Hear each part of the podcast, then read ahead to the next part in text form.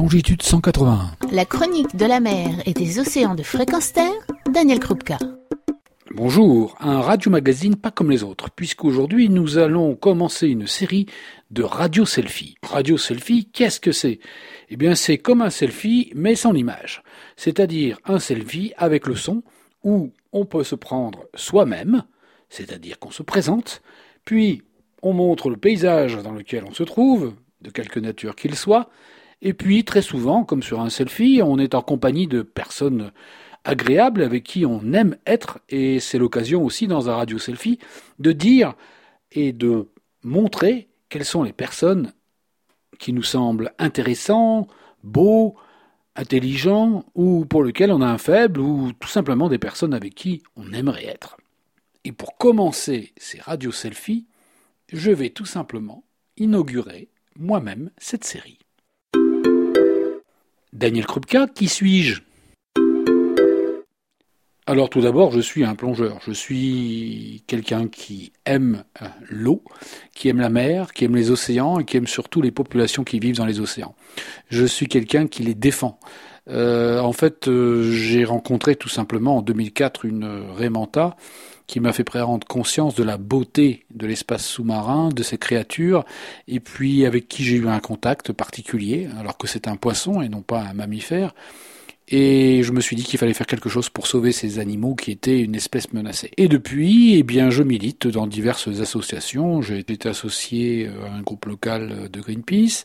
J'ai également participé à l'expédition Changing Oceans de la Fondation Antinea en 2010 et 2011-2012. Et puis aujourd'hui, je suis secrétaire général de Longitude 181, une association qui milite pour la protection des océans et pour une plongée responsable. Dans ce selfie, quel environnement peut-on voir? Est-ce que ce sont les associations qui s'occupent de l'environnement? La relation avec ces associations, euh, évidemment, a pour moi un intérêt indiscutable car euh, elles me permettent d'exprimer mes opinions et également de dire combien il est important aujourd'hui de pouvoir vivre prochainement à 9 milliards sur cette planète, mais avec encore un environnement qui soit acceptable et l'un de ces environnements, le plus important en surface euh, sur la Terre, ce sont les océans. Et c'est également euh, les océans, c'est une machine extraordinaire à la fois pour le climat, mais également pour la vie, pour le stockage du carbone, pour notre motéo de tous les jours, pour l'eau que nous buvons, également pour tous les poissons que nous consommons, mais également pour tous les produits que nous arrivons à, trouver en fait dans ces océans qui nous permettent par exemple de créer de nouveaux médicaments, mais pas seulement parce que tous ces océans également ça nous fait rêver, ça nous apporte de la joie, ça nous apporte de la paix, et c'est pour ça que je pense qu'il est absolument essentiel de les défendre. Alors avec euh, quel personnage euh, es-tu sur ce radio selfie? Alors les personnages, il y en a plusieurs. Les personnages, euh, ce sont d'abord ceux qui m'ont inspiré, et puis euh, également euh, ceux que j'ai ou rencontrés ou avec qui je partage des opinions très proches. Mais je dirais que en relation avec le monde de l'écologie, de l'environnement, de la protection des océans, il y a plusieurs personnages clés qui m'ont marqué. La dernière que j'ai rencontrée, c'est Paul Watson, que j'ai rencontré au Salon de la Plongée cette année, et je me suis trouvé être comme un gamin sur euh, la photo que j'ai prise. Sur cette photo, je suis comme un enfant auprès d'un héros. C'est en tout cas la sensation que j'ai eue, euh, et même si je ne partage pas nécessairement toutes les opinions, je suis très admiratif de l'homme euh, qui impose du respect. La deuxième personne aussi qui a donné lieu à, beaucoup de, de rêves, notamment sur le côté merveilleux, sur le côté aventureux des expéditions, de la plongée et, de ce genre de choses. C'est Nicolas Hulot, euh, Nicolas Hulot en fait que je que je me souviens avoir vu euh, un soir euh, devant mon téléviseur. Il était avec Paul-Émile Victor et il était au lac de Tignes. Et pendant son émission où je suis là, il faisait de la plongée sous glace. Et quand j'ai vu ce type qui était sous l'eau, sous la glace, en train de se balader pour présenter son émission, je me suis dit, il est fou, il est complètement fou. Quel est l'intérêt d'aller sous la glace euh, Y faire quoi? Enfin, vraiment, je, ne comprenais pas qu'on puisse faire ce genre de choses. Et puis il se trouve que quelques années après, ben, j'étais à Tignes et j'étais sous la glace et que je trouvais ça tout à fait merveilleux.